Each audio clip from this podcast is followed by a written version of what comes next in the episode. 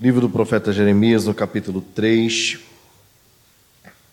Este é um ano muito especial para nós, Igreja Presbiteriana de Fragoso. Estaremos completando, se Deus permitir, se Jesus não voltar, 15 anos de história. E sempre, ou quase sempre, eu vejo por outra, né? Início de ano, eu gosto de chamar a atenção para esse texto de Jeremias. Por isso, não é a primeira vez que eu estarei pregando nele mas creio que é importante para nós focarmos cada vez mais, principalmente no início do ano, quando as nossas mentes estão mais dispostas né, a refletir, a pensar, a ponderar as nossas prioridades, aquilo que nós almejamos para este ano. Eu sei que é comum fazermos planos neste período, né? É, na verdade, no final do ano nós já começamos a planejar algumas coisas, né?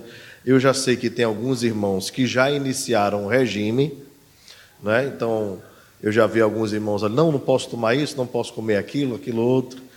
Estou vendo alguns irmãos andando assim um pouquinho, né, meio talvez sentindo aí o peso das primeiras semanas de academia, né, de corrida, de pedalada, né? Então, é comum começo de ano a gente pensar nisso. Lá em Minas Gerais, não sei se vocês viram, mas esse vídeo viralizou, né? O governador saiu dando as suas agendas. Ele ganhou um monte de agendas, né? Romeu Zema, e saiu distribuindo entre os funcionários, né? É, é, claro que ninguém gosta de receber a agenda do patrão, né? Porque está recebendo trabalho. Mas ele disse: olha, isso aqui é para você não esquecer de anotar as coisas, né? Então, começo de ano é um, é um tempo assim, que a gente pensa é, no que fazer, é, de repente ainda dá tempo de se inscrever em algum curso, é, em reorganizar o currículo, é, estabelecer metas em muitas áreas da vida que é importante, nós não podemos deixar de considerar. Eu queria pensar com os irmãos como todas essas coisas boas né, que nós queremos para 2023 saúde é, física, espiritual, emocional, é, finanças, né? Essa semana nós oramos por finanças. Os presbiterianos são meio acanhados, né? Para falar de dinheiro. É, mas tivemos uma noite em que nós falamos só de finanças. Né? Pedimos a Deus que nos abençoasse nas, nas nossas dívidas. Né? Não foi aquela parte da oração do Senhor que diz perdoa as nossas dívidas, não, tá certo? É, dívida tem, precisa pagar. Essas né, financeiras a gente precisa pagar. É, certa vez uma pessoa conversando lá, dando, dando testemunho, numa dessas igrejas aí de televisão, né? Diz que devia um monte de dinheiro e de repente no outro dia foi no banco e não devia mais nada. Esse era um milagre, né? Bem, alguém teve que pagar o débito daquele homem, né? Porque dívida não some assim num milagre.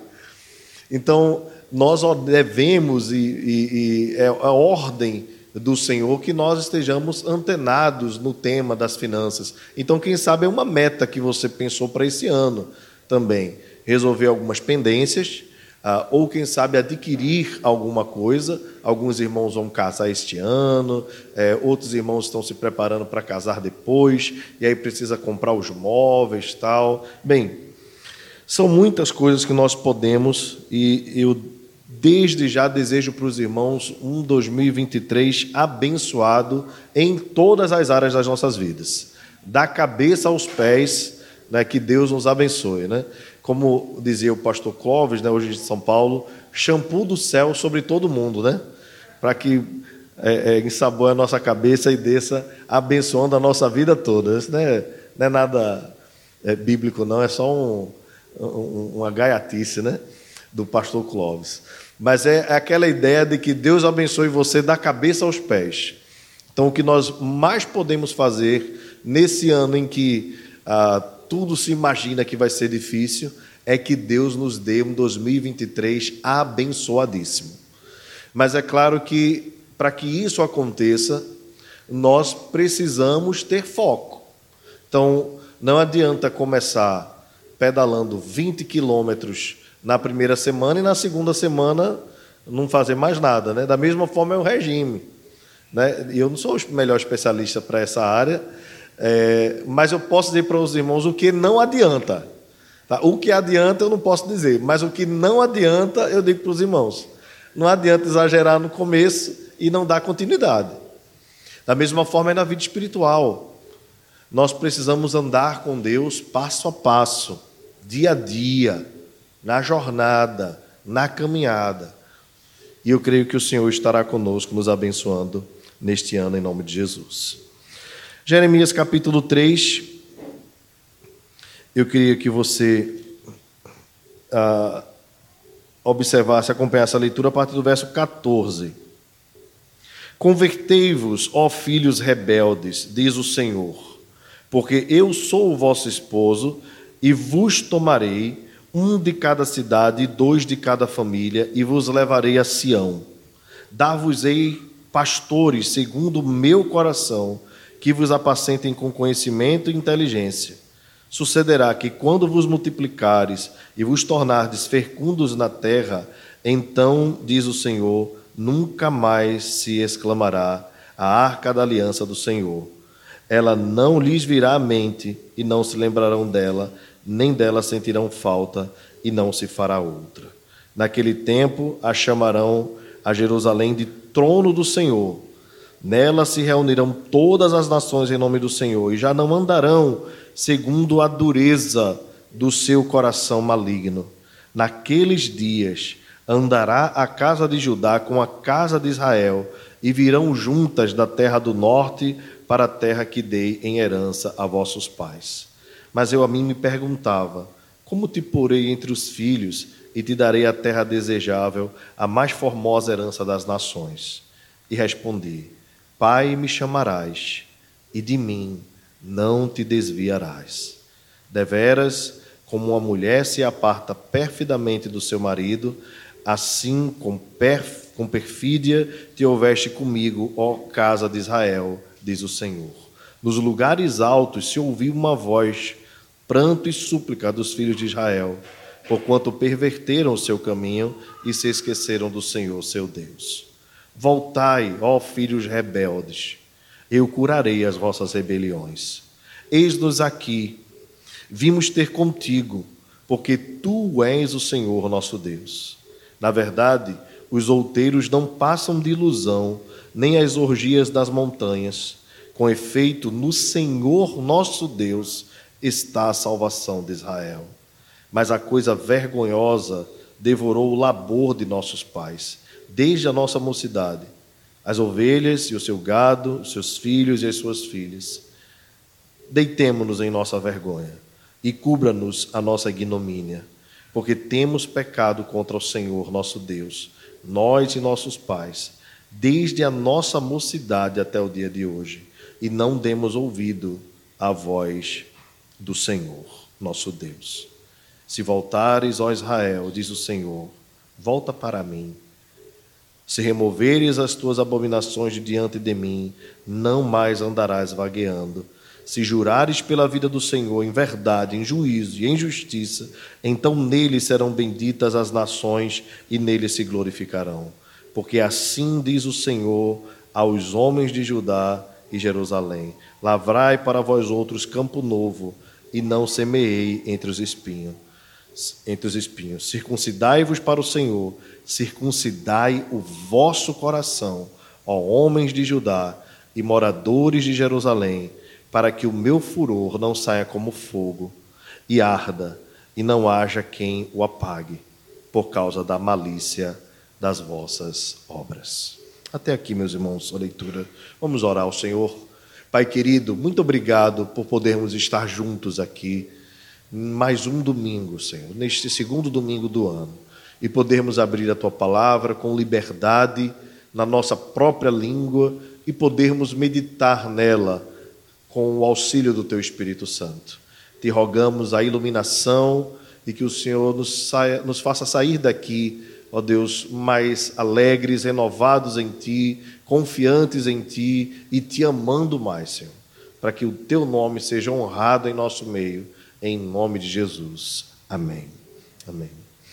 Meus irmãos, o profeta Jeremias foi levantado por Deus para pregar a uma nação corrompida e de coração muito endurecido.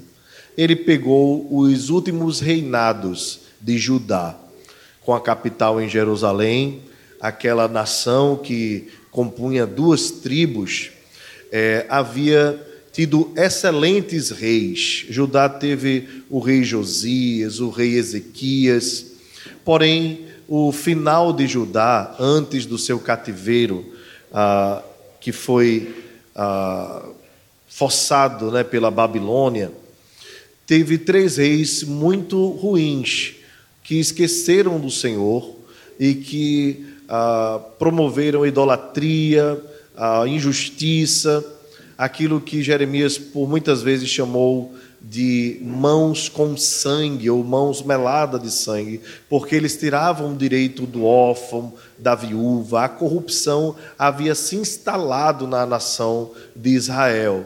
Eles de fato estavam caminhando para um abismo, um abismo sem fim.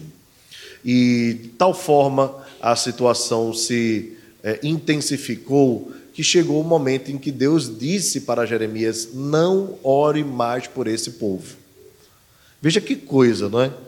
Quando nós pensamos em alguém numa situação assim extrema, né, de distanciamento de Deus, a gente pede a Deus misericórdia, né?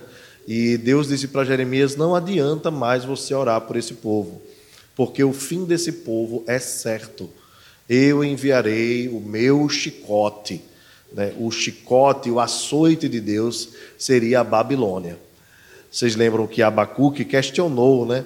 a forma em que Deus estava agindo para com Israel. No começo do livro, Abacuque fala: Até quando, Senhor, né, verás a violência e ficarás inerte? E Deus diz: Eu vou mandar a minha providência. Né? E Deus manda uma nação pior do que Israel, que eram os caldeus, os babilônicos, para ferir Israel, mostrando a vergonha do povo que, tendo conhecimento de Deus, preferiu adorar outros deuses.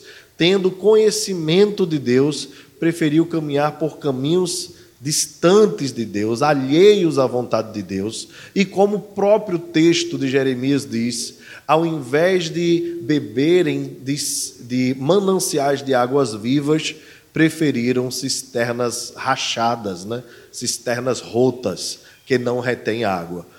Quando nós estávamos construindo aqui a igreja, nós fizemos uma cisterna sem base, foi só o tijolo, né? E não tem coisa para dar mais raiva do que isso. Porque o terreno aqui já é difícil, né? E a gente construiu uma cisterna sem fazer uma base, sem colocar as colunas, né? E sem colocar ferro embaixo, né? A gente estava, claro, esperando o pior acontecer, né? E essa cisterna era do nada, porque a gente enchia de manhã, de tarde a bicha estava vazia. E era uma frustração, né? Porque a gente ficava feliz porque chegava água, e quando a gente ia usar a água, essa água já tinha ido embora. Assim é qualquer caminho que não seja o caminho de Deus. Assim é qualquer local em que nós depositamos a nossa esperança que não seja em Deus. A gente se esforça por aquilo, parece ser bom, mas quando a gente vai buscar o que é para ser buscado, a gente não encontra, porque essas coisas não fornecem alegria. Pelo contrário, frustração, cansaço, desespero e desesperança. Então Deus levanta Jeremias para pregar para uma nação onde mesmo o mesmo Deus diz assim: "Olha, eu vou te constituir profeta para que você é, construa e derrube, e você vai incomodar muita gente. Porque, infelizmente, os reis de Israel estavam tão cauterizados no pecado que, mesmo com os alertas de Deus através de Jeremias, eles preferiram não acreditar em Deus. Certa feita, eles colocaram os dois profetas né, para falar, e Jeremias dizia: Não adianta, vocês vão ser destruídos. E aí preferiram seguir a profecia de Ananias, que disse que tudo daria certo e que Deus estava muito feliz com Israel, mesmo sabendo que aquilo era mentira. Ele profetizou aquilo para agradar o rei. Mas é certo que o ministério profético, ele não tem nenhum compromisso com a mentira e muito menos com agradar as pessoas. ele tem compromisso com a verdade. É como se você tivesse com alguém que está caminhando para o precipício e dissesse para ela: pode ir, você está indo bem. No final, o sangue daquela pessoa cairá sobre você. Então Deus levantou Jeremias para aquele propósito, e Jeremias precisou falar. Agora, a sua vida não ia ser uma vida fácil. Por quê? Porque Jeremias era filho de sacerdote.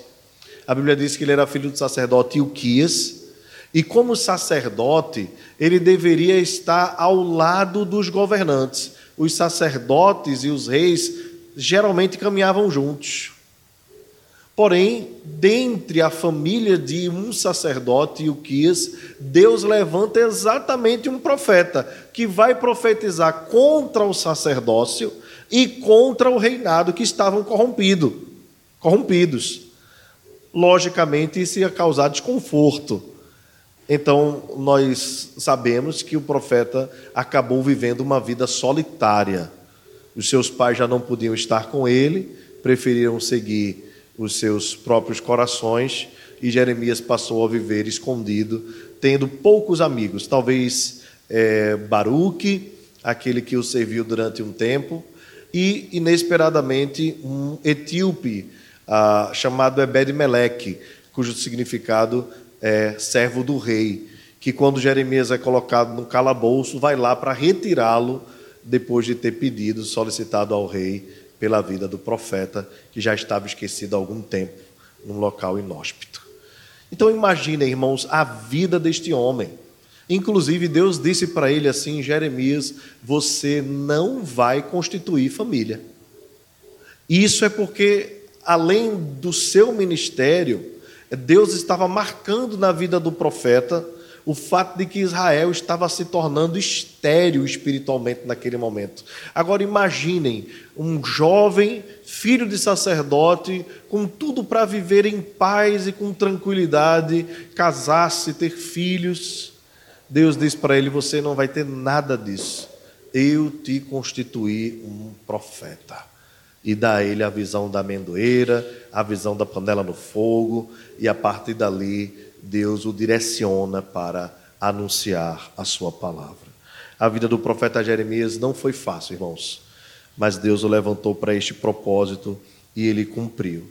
Tanto que ele viu a nação indo embora para o cativeiro, também foi levado ah, para o cativeiro por um momento, depois volta para falar aos de Israel que ainda tinham ficado na terra que estava totalmente destruída. Irmãos, qual a mensagem de Deus para o povo no período de Jeremias? Voltai-vos para mim. E o capítulo 3, esse que nós lemos parte, né? Ele inicia com Deus fazendo uma comparação entre ah, o adultério como ele era tratado em Israel.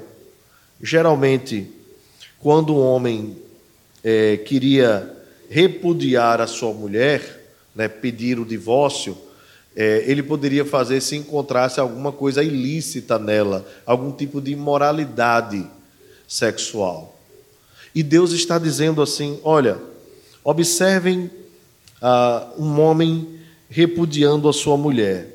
Quando ele o repudia, ele não a quer mais de volta, porque seria vergonhoso para aquela cultura, como muitas vezes, até nos dias de hoje, a gente encontra esse tipo de trava, né?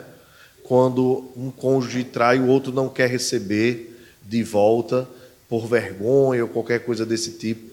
Né? Nós sabemos que isso acontece e muito, né? Aí Deus diz assim: Israel, você é como aquela mulher prostituta que deixou o seu marido e foi com outros homens. Mas ainda assim, volta para mim e eu te receberei. Veja que coisa interessante. Deus está dizendo: Eu não tenho vergonha de te receber de volta. Eu tenho misericórdia suficiente para te receber como filho novamente, aliás, como esposa novamente. Mesmo que isso possa parecer vergonhoso. E aí Deus diz assim: Por que você se prostituiu? Por que você se esqueceu de mim? Volta para mim, observe o verso primeiro, né? Torna para mim, diz o Senhor. Outra coisa que Deus faz para tentar mostrar a, a situação do, do povo de Israel, né?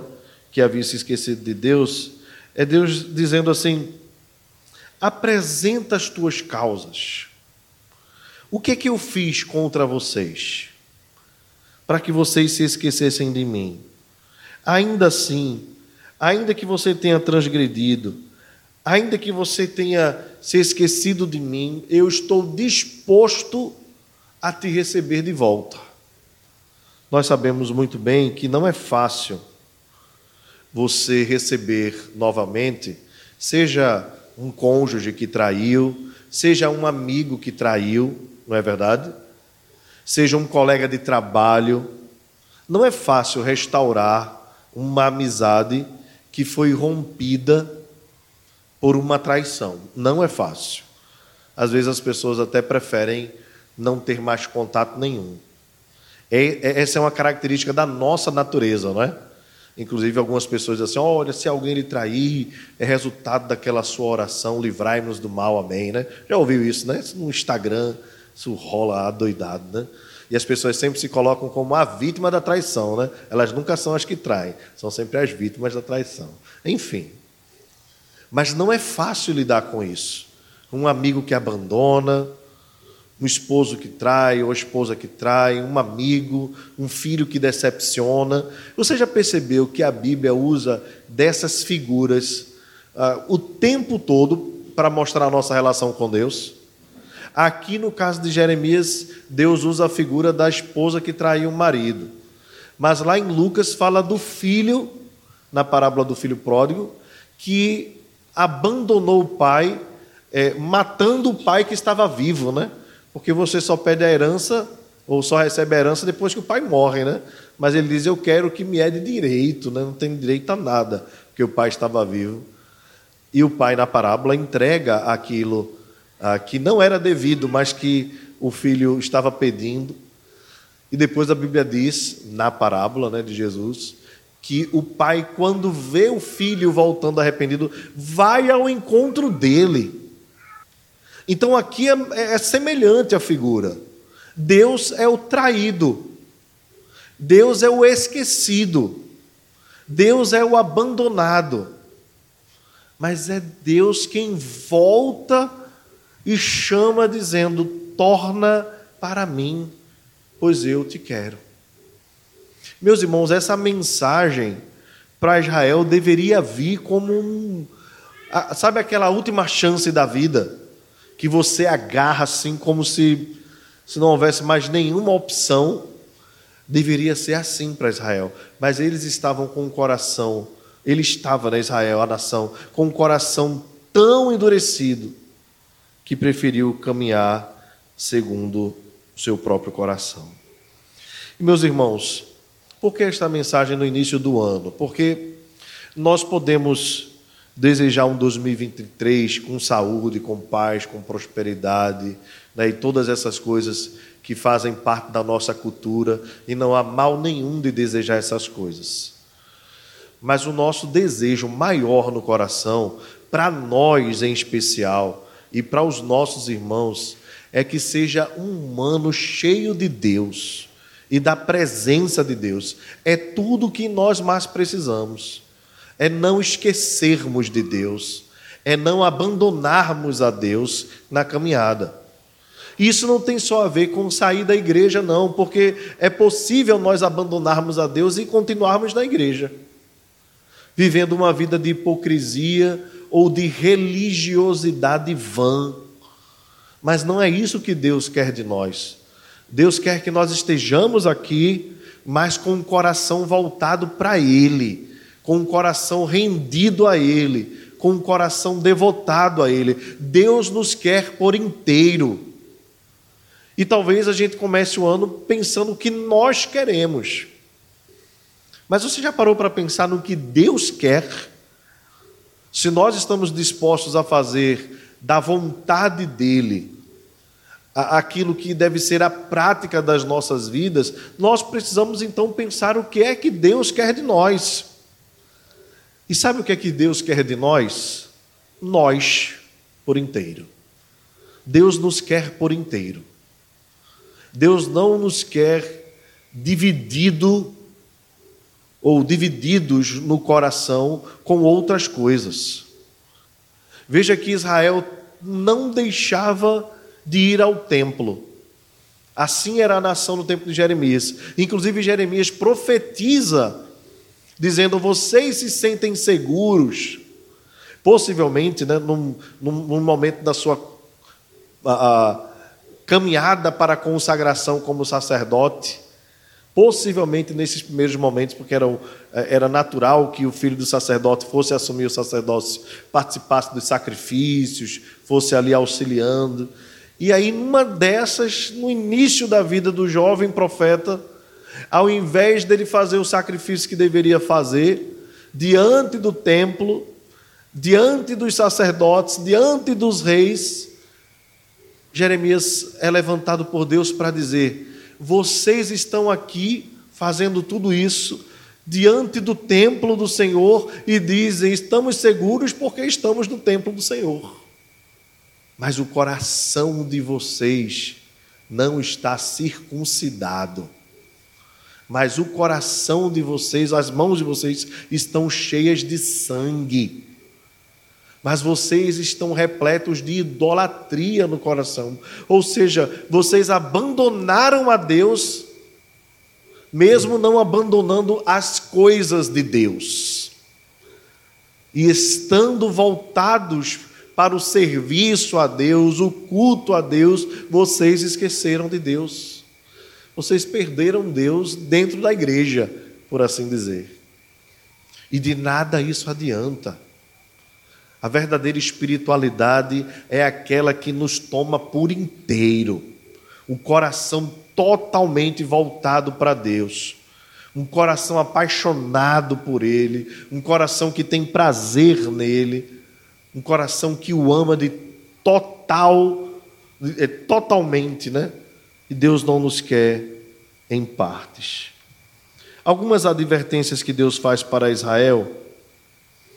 Observe comigo aqui, a primeira delas são os pastores. Dar-vos-eis pastores segundo o meu coração, que vos apacentem com conhecimento e com inteligência. Ah, aqui um detalhe, irmãos essa ideia dos pastores aqui são, é figurativa, né, com a figura do pastor de ovelhas. O que Deus está dizendo aqui é: eu vou dar para vocês gente da liderança, gente que guie vocês, mas que guie com sabedoria. Mais na frente, Jeremias vai profetizar contra o sacerdócio em Israel, dizendo: vocês são pastores que a si mesmos se apacentam. Vocês só pensam em si e não nos outros. Bem, uma outra advertência que Deus traz está no verso 17 e diz assim: E já não andarão segundo a dureza do seu coração maligno. Aqui um alerta, observe, irmãos. Eles estavam fazendo tudo o que a religião mandava, mas o coração era maligno. Que coisa impressionante, não é? O coração maligno. Sabemos muito bem o significado dessa palavra. Eles estavam fazendo as coisas para Deus, mas o coração deles não pertencia a Deus. Pertencia ao maligno. O texto continua. Observe comigo aqui o, o verso 22 quando o profeta diz: Votai, ó filhos rebeldes, e eu curarei as vossas rebeliões. Eis-nos aqui, vimos ter contigo, porque tu és o Senhor, nosso Deus. O profeta aqui chama a atenção para a perversão de Israel, que havia se esquecido de Deus preferindo adorar a Deus nos montes, nos, adorar a outros deuses nos montes, nos lugares altos. Deus diz: isto é uma ferida no coração de vocês e só eu posso curar. Só eu sou poderoso para curar. Deixa eu lembrar uma coisa a vocês, meus irmãos. Para que nós tenhamos um ano cheio de Deus, nós precisamos da ajuda de Deus. Nós precisamos da cura de Deus sobre as nossas vidas. Às vezes nós não ligamos para algumas feridas espirituais no nosso coração. Às vezes nós achamos que com o tempo elas vão cicatrizando, mas algumas delas podem se tornar perigosas. Às vezes, uma ferida não tratada pode infeccionar e pode progredir para coisas piores. Deus diz assim: Eu estou disposto a curar vocês. Eu quero curar vocês. Agora vocês precisam tornar para mim. Vocês precisam voltar para a minha presença. Meus irmãos, por que uh, esse texto para mim salta aos olhos? Porque às vezes há coisas no nosso coração, nos nossos procedimentos, feridas abertas, mágoas, ressentimentos, pecados domesticados, coisas que nós vamos colocando para debaixo do tapete, questões que precisam ser resolvidas conosco, com o nosso próximo, com a nossa família. E nós vamos muitas vezes deixando essas coisas tomarem proporções, porque, ah, via de regra, a nossa preocupação não está com o mal que aquilo causa no nosso relacionamento com Deus. Geralmente nós estamos mais preocupados com a vergonha pública. Isso é muito triste. Os nossos pecados, eles não são graves necessariamente pela vergonha que eles causam, mas eles são graves porque são uma agressão contra aquilo que Deus planejou para as nossas vidas.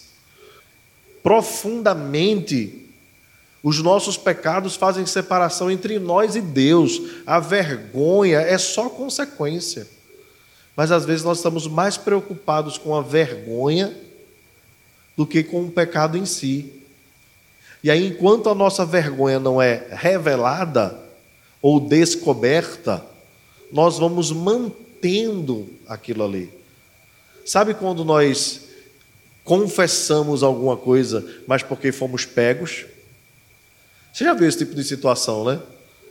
E às vezes se usa isso até como, como um atenuante. Não deveria ser atenuante. Atenuante é quando você voluntariamente confessa. Mas quando você é pego, todas as provas mostram que você falhou naquilo ali. Aí você diz, é, sou eu e confesso, é só uma questão de lógica. É só uma questão óbvia. Né? Suponhamos um, um bandido que mata alguém e foge, e aí depois o pessoal pega as câmeras, vê o rosto dele, vê tudo que ele fez, aí ele vai na delegacia e diz: É, eu confesso. Bem, além do mal em si, ele ainda foi hipócrita. O único, o único receio dele foi a consequência do que aquilo causaria a ele. Israel estava assim, irmãos, nesse nível. E às vezes nós estamos também nesse nível. Mas nós precisamos lembrar que foi por causa desses nossos pecados que Deus entregou o seu filho por nós. Deus não entregou o seu filho por nós apenas pelos pecados grandes que nós cometemos, mas também pelos pecadinhos que nós domesticamos, encobrimos, deixamos para lá. Foi por causa desse tipo de coisinha também que nós cometemos todos nós, que o sangue de Jesus foi derramado.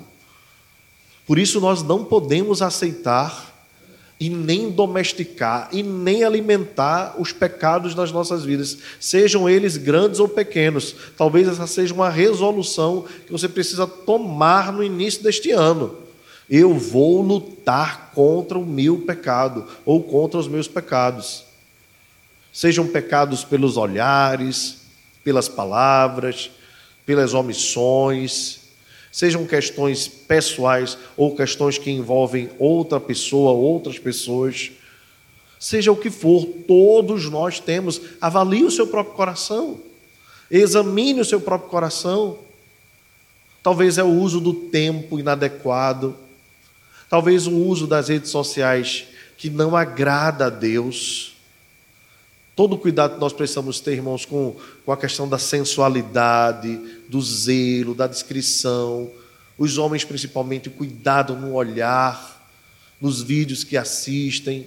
As mulheres também, em serem cuidadosas com o zelo com o seu corpo, que é de Deus. O cuidado nas conversas particulares. Ah, mas eu estava só comentando.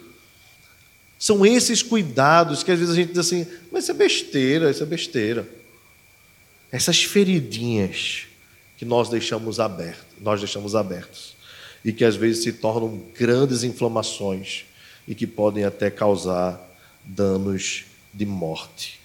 Que Deus nos ajude. Às vezes são as palavras, né? Nós somos às vezes impacientes e às vezes falamos palavras que não devem ser faladas, magoamos o nosso cônjuge ferimos os nossos pais ou os nossos filhos, dizemos coisas que não deveria dizer. Então são essas coisas que nós não podemos deixar alimentar no nosso coração. Devemos cuidar de tudo e dizer ao Senhor: Senhor, me limpa completamente, me cura completamente, me ajuda. Não estou dizendo que você vai ter um ano perfeito. Certamente vai ter um ano ah, assim como todos nós, um ano em que você lutando, ainda assim vai ter dificuldades, ainda assim vai pecar. Mas quanto mais nós caminharmos perto de Deus, percebendo a malignidade do pecado e o quanto nós não devemos alimentá-lo, mais perto de Deus e mais vitoriosos nós seremos na nossa jornada espiritual. E eu queria encerrar é, com o, o o verso 4 do capítulo 4. Observe aí na sua Bíblia. Vamos ler todos juntos esse verso? Circuncidai-vos para o Senhor, circuncidai o coração, ó homens de Judá, e os moradores de Jerusalém, para que o meu furor não saia como fogo e arda, e não haja quem o apague por causa da, voz, da malícia das vossas mãos. Muito bem, irmãos. Circuncidai. A circuncisão, os irmãos estão acompanhando aí a nossa série em Josué, né? A circuncisão era a cerimônia ah, de entrada do povo na família da aliança. Toda criança com oito dias do sexo masculino deveria passar pela circuncisão. E todo prosélito, né, todo aquele que não era judeu e queria participar da nação de Judá, é, da nação de Israel, deveria também fazer a prática da circuncisão para ser admitido na família da aliança. A circuncisão, então, dava a segurança de que aquela pessoa era da família da aliança, era o povo da salvação. Aí Deus diz assim: Eu quero que vocês se circuncidem, ou seja, que vocês se consagrem. Era a cerimônia de consagração, né? Mas não adianta só circuncidar o prepúcio. Não adianta. Não adianta uma circuncisão externa, uma marca no corpo. O que adianta é a circuncisão do coração. Vejam, meus irmãos, é do coração que procedem todas as coisas, disse o Senhor Jesus. É do coração. Por isso a Bíblia nos diz que o mandamento é amar a Deus de todo o coração. Porque o coração é o centro. Quando a coisa acontece no coração, as outras coisas se tornam secundárias. Veja, por exemplo, quando você ama no seu coração aquilo que você faz, aquilo se torna um prazer, não é verdade? Diga aí uma coisa que você ama, a sua profissão, ou você ama assistir filmes, ou você ama ah, alguém, né, sua esposa, seu marido, seu noivo, sua noiva. Nunca é, para quem a gente ama, difícil fazer o que tem que ser feito. Inclusive, é, é através de, do amor né, que nós provamos amores maiores. É um negócio assim impressionante. Ah, o amor faz isso, né? Você pensa, por exemplo, aí um amor é, de pai para filha, ou pai para filho, ou mãe para filhos, né? Pais e filhos. Quando a gente começa a ganhar um dinheirinho, então a gente pensa na gente, né? Claro, natural. Comprar coisas para a gente. Quando você se torna pai, você só volta com coisa para o menino, para a menina. É impressionante. Às vezes você se descuida de você mesmo. E algumas pessoas até, algumas pessoas até precisam ser orientadas né, a cuidarem também de si, né? Porque o cuidado vai todo para o filho, é, é o amor que se estabelece ali. Da mesma forma, os casais, né? Principalmente na época de namoro, né? Ah, ele ele é maravilhoso, são as flores, o chocolate, né? O melhor pedaço é dela, né? Aquela coisa toda, né? Geralmente nas estratégias de conquista aí, né? Se utiliza dessa artimanha é, masculina, né? Então se faz tudo para agradar o outro. Você não se sente forçado a isso. Se torna natural. Não é quando você gosta né, de comer alguma coisa, sabe que eu não sei se acontece com vocês, né? Mas às vezes a última mordida do pão, sabe comendo aquele pão com ovo gostoso, né? Aí você vai mordendo, aí o ovo vai ficando no meio do pão, né? Aí você morde de um lado, morde do outro, morde... aí você fica esperando aquela última mordida, né? Onde finalmente aquele recheio precioso, né? Desse alimento tão agradável que é o ovo Aí quando você dá a última mordida, aí quem aparece? A mulher ou o marido. Me dá um pedacinho, né? Tem irmão dizendo aí, fala Jesus, né? Aí você é provado, né? Ou então filho. O menino é danado para vir no melhor pedaço da comida. Mas você é motivado pelo amor, abre mão de muita coisa em favor do outro. Eu usei esses exemplos todos, alguns até cômicos, né? Para dizer o que Deus quer de nós. Deus não quer que nós abandonemos outros amores, porque Ele mesmo nos dá amores nesta vida. Deus não quer que a gente abandone tudo para ficar com Ele somente mas Ele quer que nós, o amando acima de tudo, demos os verdadeiros valores aos amores que Ele nos deu. Só que o que Deus não quer é que a gente troque. Israel trocava, infelizmente por coisas que não agradavam a Deus. O nosso amor, as nossas afeições, devem estar voltadas e focadas em Deus. E quanto mais nós amarmos a Deus, menos nós amaremos este mundo e as coisas más deste mundo. Porque quando você encontra o verdadeiro amor, as outras coisas não são, não, não movem mais o nosso coração. Quando você encontra a esposa querida, né? Quando você encontra um marido querido, quando você encontra o seu amor, pode aparecer gente até mais rica, gente mais bonita, pode aparecer gente mais com mais prestígio, mas não é o seu amor, não é verdade? Assim como nós amamos a Deus de coração, muito mais quando nós amamos a Deus. Não tem amor maior do que o amor de Deus. A Bíblia diz que Deus provou o seu amor para conosco pelo fato de ter Cristo morrido por nós quando nós ainda éramos pecadores. Deixa eu dizer uma coisa para você para encerrar. O que Deus quer de mim e de você este ano é que Ele nos quer por inteiro. Por inteiro. E quando nós focarmos em amar a Deus, lendo a Sua palavra, orando, buscando, ele vai nos dar condições de nós amarmos as outras coisas e de odiarmos as coisas que não são boas e que não glorificam o seu nome.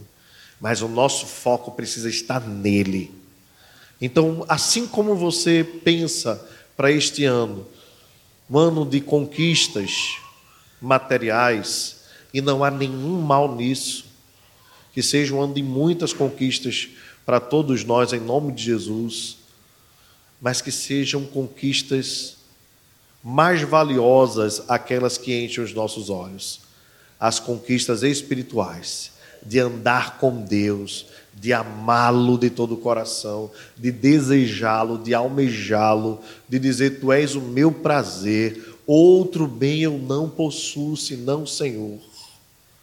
Se você conquistar isso na sua vida, você vai ter um 2023 próspero para a glória de Deus.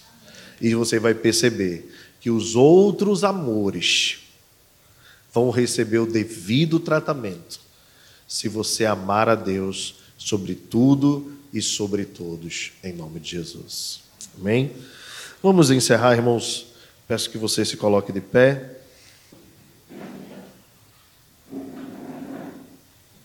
O que você deseja? Coloque diante de Deus também. Qual a sua necessidade? É finança, é saúde, é família. Baixe a sua fronte, feche seus olhos, baixe a sua cabeça, feche seus olhos. Vamos orar. Senhor nosso Deus, antes de mais nada, o que nós mais queremos e precisamos é de Ti. Tu és, Senhor, a razão das nossas vidas. Queremos te pedir perdão se em 2022 nós buscamos muitas coisas, mas pouco te buscamos. Nos perdoa, Senhor. Só a tua misericórdia, Senhor, pode ser capaz de nos trazer o perdão, de forma que o Senhor olhe para nós e continue insistindo em nós, a despeito das nossas fraquezas, dos nossos pecados, dos nossos fracassos. Que nós mais queremos, Senhor, é andar na tua presença neste ano. É termos os nossos olhos brilhando de amor, de paixão, de desejo pela tua presença por te conhecer mais, por te amar mais. Ó Deus, mas há também irmãos aqui necessitados de cura de suas enfermidades. E nós queremos te pedir em nome de Jesus, pelo poder que há no sangue de Jesus, cura, Deus, os enfermos. Cura, Senhor. Às vezes o homem não é capaz de conhecer, a ciência não é capaz de revelar mas a ti pertence todo o poder e toda a glória. Tu podes todas as coisas, Senhor. Opera maravilhas em nosso meio, para que todos saibam que tu és Senhor. Deus, também nós te pedimos pelas famílias, Pai. Talvez algumas famílias se encontrem aqui abaladas, debilitadas, faltando diálogo, faltando amor, faltando paz nos lares, harmonia Ó Deus, só tu podes fazer um milagre nos lares. Faz, Senhor, para a glória do teu nome. E que nós possamos ter irmãos vivendo em paz em suas próprias casas. Também, Senhor, há pessoas estão passando por dificuldades nas finanças, Senhor. Talvez endividados. E como nós lemos durante a semana de oração, amargurados de espírito. Como é ruim, Senhor, como é difícil receber os boletos e ter que escolher o que pagar, o que não pagar, ter que diminuir, Senhor, a qualidade da alimentação. Ó Deus, talvez o medo do despejo. Ó Senhor, tu conheces a realidade de cada um. Tem misericórdia, Senhor, em nome de Jesus. Queremos nesse instante te pedir pelo nosso país, Senhor, que haja paz na nossa nação nós não queremos guerra, nós queremos um país, Senhor, livre. Nós queremos ver as instituições funcionando de forma adequada para a glória do Teu nome. Deus, sabemos de pessoas que estão entristecidas, revoltadas. Acalma os corações dessas pessoas, Senhor. Dá também àqueles que governam sabedoria para lidar com esta situação. Ó Senhor, cuida da nossa nação. Nós amamos o nosso Brasil e nós queremos um país feliz. Senhor, como igreja, nós queremos te pedir, Senhor, dá-nos do teu espírito ousadia, intrepidez para anunciarmos o Evangelho da paz. É o Evangelho que é o poder de Deus para a transformação deste país. Nós cremos apenas no Evangelho. Por isso, Senhor, faz-nos cartas tuas, por onde nós formos, para que levemos a mensagem do Senhor. Faz-nos exalar o teu bom perfume, Senhor, para que esse mundo que está, ó Deus, no mau cheiro do pecado, possa conhecer a graça de Jesus Cristo. Faz-nos, Senhor, como luzeiros neste mundo. Não se acende a candeia e coloca debaixo de um caixote, mas coloca no velador. Ó Deus, que a nossa luz brilhe neste mundo. Nos ambientes que nós formos, Senhor, nós possamos manifestar a tua graça. Dá-nos alegria, Senhor, de vermos muitas conversões. Dá-nos alegria de vermos esse ano muitas vidas alcançadas pelo poder do Evangelho. Abençoa o oásis da cidade, abençoa a igreja que a sede, abençoa as igrejas do nosso presbitério, abençoa a igreja presbiteriana do Brasil, abençoa todas as igrejas genuinamente cristãs. Que esse ano seja um ano tremendo na vida da tua igreja, no Brasil e no mundo. Te pedimos pelos missionários, pelos pastores, pelas lideranças das igrejas. Dá-nos uma semana maravilhosa na tua presença, Senhor. Cheia do teu espírito, nossas vidas, na vida dos nossos familiares, em nome de Jesus. Receber a bênção, irmãos. Que a graça do Senhor Jesus, o amor de Deus, o nosso Pai, e a comunhão do Espírito Santo seja sobre nós e conosco permaneça agora e para todo sempre.